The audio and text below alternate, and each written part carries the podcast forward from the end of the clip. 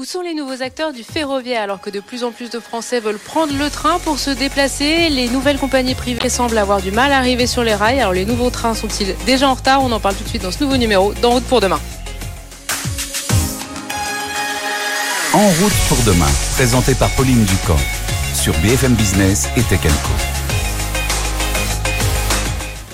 plus de 24 millions de Français ont pris le train euh, cet été pour partir en vacances et alors que la demande se fait de plus en plus forte, eh bien les nouvelles compagnies euh, qui souhaitaient euh, se lancer, hein, notamment dans le train à grande vitesse, ne sont toujours pas là. Olivier Chichportige, bonjour. Bonjour. Journaliste à BFM Business, spécialiste du, du ferroviaire. Alors les concurrents de la SNCF dans les trains à grande vitesse, eh bien ils se comptent encore sur les doigts de la main aujourd'hui. Ouais, les doigts de la main, t'es même un peu optimiste, Pauline, parce qu'effectivement, euh, à ce jour, il y a que deux acteurs qui ferraillent dans la ligne à grande vitesse contre la SNCF. Euh, le plus ancien, qu'on commence déjà un peu à connaître, c'est Trenitalia, euh, qui s'est lancé fin 2021 sur l'axe Paris-Lyon-Milan, avec ses fameuses flèches rouges, hein, des trains à grande vitesse de Hitachi. il dit avoir transporté un million de personnes sur l'année écoulée, ce qui est un résultat plutôt honorable, honorable. et bénéficie d'une très bonne image. Euh, néanmoins, c'est vrai que ces cinq allers-retours entre Paris et Lyon ont un peu de mal à faire de, le poids par rapport à la, force de la SNCF, hein, qui propose plus de 20 rotations par jour vers Lyon. Et puis par ailleurs, tu sais, l'éboulement qu'il y a eu en Savoie, euh, dans la vallée de la Maurienne, empêche Trenitalia aujourd'hui euh, de rejoindre Milan depuis Paris. Donc ça bride encore un peu plus son développement en France. le deuxième acteur, un peu plus récent, c'est la Renfe, euh, l'espagnol, qui s'est lancé en juillet dernier euh, sur euh, Marseille, Barcelone et Lyon, Madrid. eux, ils ont une stratégie qui est beaucoup plus agressive sur avec des billets à prix cassé pour le moment pour essayer de s'imposer sur le marché. C'est un peu trop tôt, un peu trop tôt pour faire un bilan, mais néanmoins, ils sont là et en force. Mais ça, ce sont des compagnies finalement des legacy, comme on dirait, des compagnies historiques. Absolument, Pauline. C'est vrai que le point commun de ces compagnies, c'est que c'est finalement des filiales de grands opérateurs européens, un peu le SNCF italien, le SNCF espagnol. Ils ont donc des beaucoup de moyens d'investissement, euh, beaucoup de moyens d'exploitation. Surtout, ils ont des trains qui peuvent faire rouler en France, euh, ce, que, euh, ce, que, ce qui pose un problème pour les autres acteurs. Alors finalement, c'est quoi les grands freins aujourd'hui euh, qui provoquent cette atonie de la concurrence hein, et qui finalement protègent le monopole de la SNCF euh, au-delà des complications réglementaires et techniques qui sont très lourdes hein, et qui déjà rallongent beaucoup les délais, finalement, ce qui est dénoncé par la plupart des acteurs, c'est le, le coût d'accès, c'est-à-dire, tu sais, les fameux péages que doivent payer chaque opérateur pour pouvoir rouler sur les voies de la SNCF, les péages qui sont payés à SNCF Réseau. Et ce qu'il faut savoir, c'est qu'en France, ces péages font partie des plus chers d'Europe.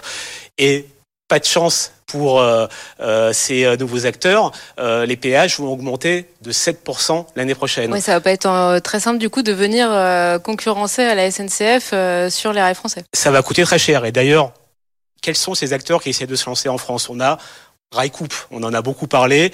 Euh, c'est un acteur qui a essayé d'avoir un modèle économique un peu original, de coopérative, pour lancer, relancer en tout cas la ligne entre Lyon et Bordeaux. Le problème, c'est que ce modèle économique n'a pas fait ses preuves.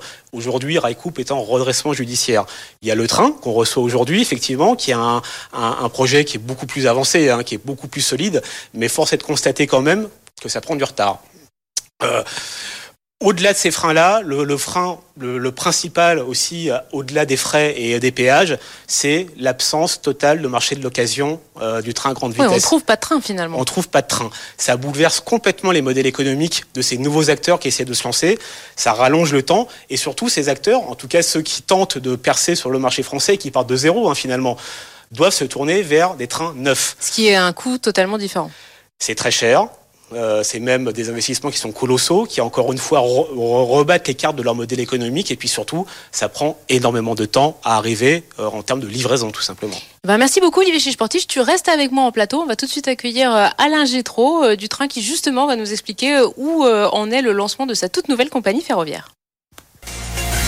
BFM Business et Tech Co présente En route pour demain, l'invité.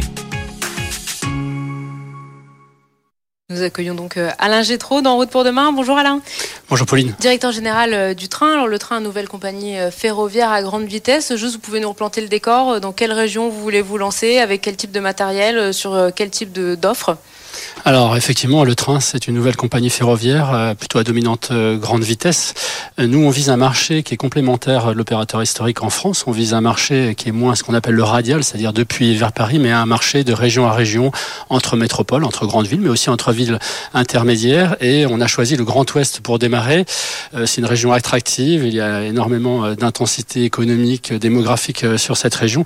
Il y a besoin de déplacement, il y a de superbes infrastructures, deux lignes nouvelles, une ligne à grande vitesse Sud-Europe Atlantique et une ligne à grande vitesse Bretagne-Pays de Loire. Donc c'est des enjeux stratégiques pour qu'on démarre. Olivier nous traçait euh, un portrait euh, finalement assez euh, allez, mi-figue, mi-raisin, je vais pas être totalement négative, de l'arrivée des nouvelles compagnies avec beaucoup de, freins. on vous a reçu en janvier, vous nous disiez que vous étiez en train de défricher justement ce marché. Alors vous en êtes tout du défrichement? Est-ce que l'environnement est, est devenu plus favorable pour vous? Alors j'ai entendu l'introduction d'Olivier, c'est presque noir du coup. euh, alors c'est un univers compliqué de toute façon, on n'est pas surpris par euh, le, chemin, par le parcours qu'on découvre, en tout cas qu'on parcourt. Euh, il faut beaucoup d'expertise, il faut beaucoup de moyens. Euh, effectivement, euh, l'année dernière, on était plutôt dans une phase d'agrégation des moyens. on détient d'ailleurs notre licence d'entreprise ferroviaire depuis la fin de l'année dernière. Aujourd'hui, on a beaucoup avancé, vous l'avez bien dit, on est une compagnie, on n'est pas seulement un projet, parce que c'est vrai qu'il y a beaucoup d'intensité, beaucoup d'intention autour de cette ouverture du marché ferroviaire, mais le train est bien une compagnie aujourd'hui. Aujourd'hui, on a levé euh, tous les verrous, on a relevé, euh, j'ai envie de dire presque tous les défis qu'il faut pour euh, démarrer sur le marché. Donc, on s'attelle maintenant à des suggestions plutôt industrielles ou de préparation de l'exercice d'exploitation. Est-ce que vous avez senti dans cette année 2023, on a beaucoup parlé du ferroviaire, hein, on a senti le gouvernement qui poussait beaucoup aussi pour que justement on prenne plus le train. il y a cette histoire de passe à 49 euros dans les tuyaux. Est-ce que vous sentez que justement l'environnement a été plus propice et que ça vous a permis vous d'accélérer dans votre projet et de vous dire que vous passiez de justement un projet à une compagnie? Alors, ce qui est sûr, c'est qu'il y a beaucoup d'envie autour du ferroviaire, euh, l'envie déjà des clients, des passagers, des usagers euh, pour les, les, transports du quotidien. Et donc, le train a le vent en poupe. Le train, pas la compagnie, le train, mais le moyen de transport, bien sûr. Et ça, c'est majeur euh, comme euh, suggestion, puisque il faut en profiter. Il faut profiter de cet engouement pour le train, euh, nos voyageurs, pour lancer des offres. Et il y a besoin d'offres, il y a besoin d'un choc d'offres. On l'entend beaucoup pour décarboner les transports et puis pour réussir ce transfert modal vers le train. Donc, faciliter je ne sais pas si ça a mais en tout cas, il y a une très forte impulsion euh, des pouvoirs publics et des institutions, et forcément, ça crée un climat qui est quand même plutôt favorable. Concrètement, vous en êtes où aujourd'hui? Quand est-ce qu'on verra euh, des trains le train? Quand est-ce qu'on pourra acheter euh, des billets chez vous pour voyager dans le Grand Ouest dans vos wagons? Alors, euh, il va falloir attendre encore un peu, j'en suis navré. Les temps du ferroviaire sont longs euh, parce qu'il y a des temps industriels et de capitalisation qui peuvent être de forte intensité. Donc aujourd'hui, on, s'apprête à rentrer dans une phase industrielle. L'année prochaine sera l'année de démarrage de la construction de nos trains.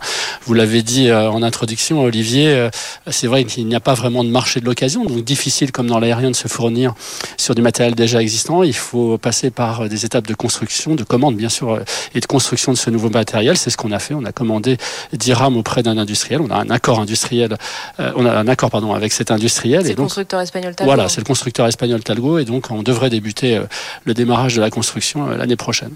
Alors, justement, vous parliez tout à l'heure de, choc d'offres et c'est vrai que j'évoquais le fait que les modèles économiques d'acteurs euh, comme le vôtre ont été un peu bouleversés par le fait de devoir acheter des trains neufs au lieu de, trains d'occasion. Euh, vous, euh, vous, envisagiez un positionnement quand même qui était assez, euh, on va dire, agressif, en tout cas avec une offre qui puisse répondre vraiment à une demande assez spécifique. Est-ce que le fait d'acheter des trains neufs va brider un peu votre capacité commerciale d'être agressif? Vous savez, en étant churchillien, il faut faire d'une difficulté une opportunité. Euh, c'est un modèle différent. C'est vrai que l'avantage du matériel d'occasion nous aurait permis d'être euh, d'être pardon présent beaucoup plus tôt. En passant par du matériel neuf, il va falloir attendre le temps de la construction et c'est des assets euh, plus lourds à financer. Mais euh, aujourd'hui, on a réalisé ces travaux. Il faut maintenant en faire une opportunité. C'est du matériel neuf, donc il va durer plus longtemps et surtout l'avantage, c'est qu'on a pu le designer au standard le train avec une nouvelle expérience voyageur complètement revisitée. Alors justement, on aimerait bien savoir quelle est cette expérience voyageur que vous voulez mettre en place. En quoi elle va se différencier de ce que peut proposer la SNCF bien sûr ou les autres acteurs qui sont arrivés en France. Hein la Renfe, euh, ou en tout cas plus Tranitalia, qui lui s'est positionné beaucoup avec des différentes classes, des choses assez intéressantes. Euh, qu'est-ce que vous allez faire?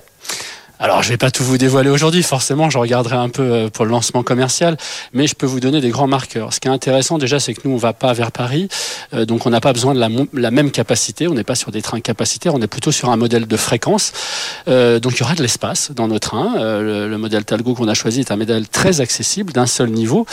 Et puis, on n'a pas souhaité rentrer dans de la gadgetisation, par contre, on a souhaité des, des suggestions fortes liées à notre clientèle. Notre clientèle, c'est plutôt une clientèle, ce qu'on appelle loisir. Alors, c'est un segment assez large, hein, assez lâche. Hein. ça comprend les gens qui partent en vacances en week-end, les télétravailleurs, les grands-parents qui vont garder leurs petits-enfants.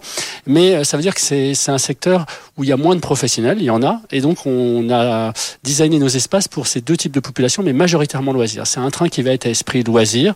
Il y a de la place. Euh, il, y a, des prises, il y a des prises USB. Il y a, des prises USB. Il y a un Wi-Fi boosté parce que c'est quand même c'est quand même euh, un sujet d'importance majeure. Et il y a aussi des places pour des vélos. Ça sera une première. 40 places vélo sur un train à grande vitesse. Jusqu'à présent, on avait des places vélo dans les, le matériel régional, mais finalement, peu sur le matériel grande vitesse. Et bien, avec nous, vous pourrez prendre votre vélo pour aller de Bordeaux à Rennes ou de Bordeaux à Nantes. Euh, et c'est ça, ça va vraiment nous différencier. Bon, il y a encore plein de suggestions, notamment sur l'IT, sur le système d'inventaire, de réservation. On a visé à simplifier, simplifier, simplifier pour avoir une expérience voyageur vraiment euh, des plus utiles, des plus usuelles, pardon, des plus simples. Euh, c'est beaucoup de travail, et donc ça, ça fera vraiment partie intégrante de l'offre le train. Justement, vous parlez de l'expérience voyageur. Vous organisez un colloque hein, le 7 euh, décembre, si je ne me trompe pas, à Nantes, justement sur ce côté l'expérience voyageur et comment remettre le voyageur au centre du train quand vous dites euh, simplifier l'acte d'achat, ça veut dire quoi? Ça veut dire qu'on va pouvoir, vous allez avoir votre propre appli, on va pouvoir vous acheter euh, partout, euh, chez Trendline, euh, sur les sites des voyagistes. Enfin, comment vous allez faire justement pour que ce soit simple d'acheter un billet de train? Oui, alors je vous remercie de citer le, le 7 décembre. Euh, J'y reviendrai peut-être un, petit peu si vous me le permettez et pourquoi le train organise ce type de colloque. Euh, mais sur la simplification de l'acte d'achat, effectivement, on disposera de notre propre plateforme et de notre propre système de, distribution. Euh, il faut être visible, donc on souhaite être distribué bien sûr par d'autres plateformes. Trainline, évidemment, c'est un acteur incontournable du marché, donc euh, on a vocation à être distribué par Trainline. Nous, on aimerait également être distribué par les opérateurs en place, hein, par les opérateurs historiques. Euh, donc, on milite et on travaille euh, pour euh, être distribué très largement. On sera distribué également par les plateformes régionales. Aujourd'hui, les autorités organisatrices, hein, les régions, elles travaillent sur des outils de distribution. On sera distribué par les outils de distribution des régions qu'on traverse. Donc, ce qui vend aujourd'hui les billets des TER pourront aussi demain vendre des billets le train. C'est ça billets de train, exactement. Et je, je sais qu'ils aspirent eux aussi également à distribuer une gamme de produits assez et est-ce que vous allez appliquer la même méthode, on va dire, de, tarification de la SNCF ou des compagnies aériennes hein, Vous voyez où je veux en venir, c'est-à-dire le fameux lean management, le lean management, euh, l'offre et la demande, euh, la le, fait de faire moduler les prix en fonction de plein de critères euh, différents que sont la date, le remplissage, la période, ou est-ce que vous seriez sur une politique de prix fixe? Alors, je mentirais si je disais qu'on était sur, sera sur une politique de prix complètement fixe. Ça n'existe pas. Ça n'existe dans un, mode. Et d'ailleurs, ça serait même une erreur stratégique et commerciale. Donc, en toute honnêteté, non, on n'est pas sur un prix complètement fixe. Par contre, on est sur une stabilité des prix. Voilà. Vous aurez des points de référence forts en fonction si vous voyagez le vendredi, en semaine, sur des heures plus ou moins chargées. Vous n'aurez pas une très très grande fluctuation des prix. Il y aura des fluctuations des prix, mais elle sera compréhensible. Euh, on travaille pour qu'elle donne la sensation d'être juste et lisible. C'est des paramètres très importants aujourd'hui, euh, bien sûr, le yield management existe, mais ce qui est important, c'est le management avec de l'humain, c'est-à-dire qu'on puisse le réguler, on puisse se dire, on n'ira pas plus loin que tel niveau de prix. Donc, ce qu'on vise, et c'est important, vous l'avez cité pour Renfe, euh, c'est d'avoir des prix attractifs. Donc, on, va être dans une stratégie de prix si ce n'est de caser des prix, mais d'avoir le prix le plus juste possible et le plus attractif possible. Ça aussi, c'est un sujet sur lequel on a énormément travaillé.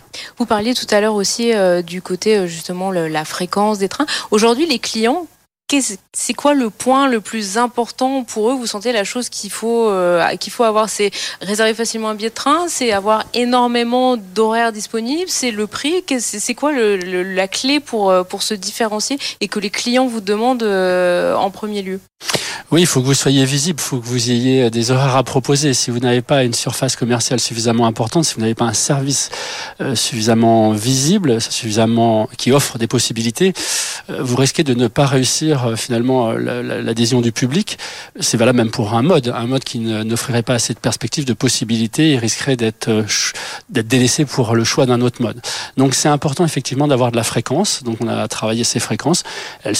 Elles sont plus ou moins importantes en fonction des origines et des destinations. Si vous êtes en loisir, vous pouvez imaginer que 5 correspondances par jour, c'est déjà, c'est déjà un nombre important. Par contre, si vous êtes un commuteur, je prends un exemple très simple, par exemple sur du Bordeaux-Angoulême, vous allez avoir envie de, de, de plus de possibilités. Oui, d'avoir un train par heure. Euh, Exactement. Ou... du vrai à compte vitesse quelque part ou... Alors, voilà, on n'en sera pas encore à du cadencé, mais par contre, là, on a dopé l'offre euh, sur ce type de segment où euh, il y a énormément de fréquences, plus de 10 fréquences par jour. Il y a des bonnes pratiques à l'étranger parce qu'on voit les compagnies étrangères qui arrivent euh, chez nous. On voit aussi la SNCF qui va, euh, par exemple, en Espagne, euh, voilà, lancer Wigo. Est-ce qu'il y a des bonnes pratiques sur ces marchés que vous avez beaucoup regardés et qu'il faudrait importer en France aujourd'hui pour dynamiser ce marché du ferroviaire? Alors, je vous remercie de la question parce qu'effectivement, on scrute et on observe et on benchmark énormément ce qui s'est fait à l'étranger, notamment juste autour de nous, hein, en Italie et en Espagne, qui sont des éprouvettes et, et des terreaux intéressants à regarder sur les l'émergence et l'ouverture de la concurrence et la, dynamique de l'offre. Euh, J'allais dire, le premier intérêt, c'est d'arriver à se convaincre que tout ça est possible et que même si le, ferroviaire c'est compliqué, c'est cher, ça peut être long. Euh, en fait, les pays euh, voisins ont exactement les mêmes contraintes. Hein. On est régis tous par le droit européen. Il y a des spécificités bien sûr à chaque pays, mais tout ça est un cadre harmonisé européen. Et l'Italie a très bien réussi avec un nouvel acteur, Italo NTV. L'Espagne aujourd'hui est sûrement le, pays le plus dynamique, hein, puisqu'il y a Renfe, une offre low cost Avlo, Wigo Spain, euh, un nouvel arrivant euh, qui est Irio Ilsa et on annonce encore peut-être encore un autre opérateur. Euh, ce qu'on retient de ces pays-là, c'est que la part du ferroviaire a très largement augmenté et que cette compétition, elle n'a pas dégradé ni euh, le, le, j'allais dire les taux de marge des opérateurs existants ni le remplissage de leurs trains, c'est l'inverse. Par effet d'induction, les opérateurs en place ont eu plus de fréquentation et bien sûr, il y a eu euh, une compétition sur les prix, mais ça a boosté les offres de manière globale. Donc cet effet d'induction, il est bénéfique, bien sûr, euh, pour le ferroviaire, il est bénéfique pour euh, dynamiser le choc ferroviaire, pour réussir ce choc ferroviaire. Et je trouve que la France devrait s'inspirer enfin et comprendre qu'il est temps pour nous. Donc plus de compagnies, ça veut dire demain finalement plus plus de voyages en train. Merci beaucoup Alain Gétro. Donc 7 décembre, c'est ça le colloque du train Alors, sur l'expérience voyageur? Oui, effectivement, c'est un moment important. C'est pas parce qu'on est une nouvelle compagnie qu'on n'a pas plaisir à inviter euh, l'ensemble de l'écosystème de la mobilité.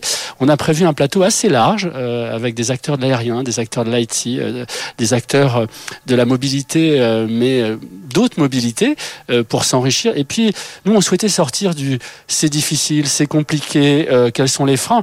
Les freins, on peut les lever, preuve en est. Par contre, ce qui est important, c'est ce qu'attendent nos voyageurs. Donc voilà, pour la première fois et à Nantes, euh, dans les territoires, euh, on va consacrer ce, ce, ce colloque vraiment à l'expérience voyageur, à ce qu'attendent les voyageurs. Et eh bien donc, rendez-vous est pris 7 décembre à Nantes. Merci beaucoup d'avoir été avec nous aujourd'hui, Alain Gétro, directeur général du train. Merci beaucoup. Merci. Olivier Chisporti, journaliste BFM Business. Voilà, ce nouveau numéro d'En route pour demain, c'est déjà fini. Merci à tous de nous avoir suivis le week-end sur BFM Business et puis en multidiffusion sur Tech Co tout au long de la Prenez soin de vous et à très vite.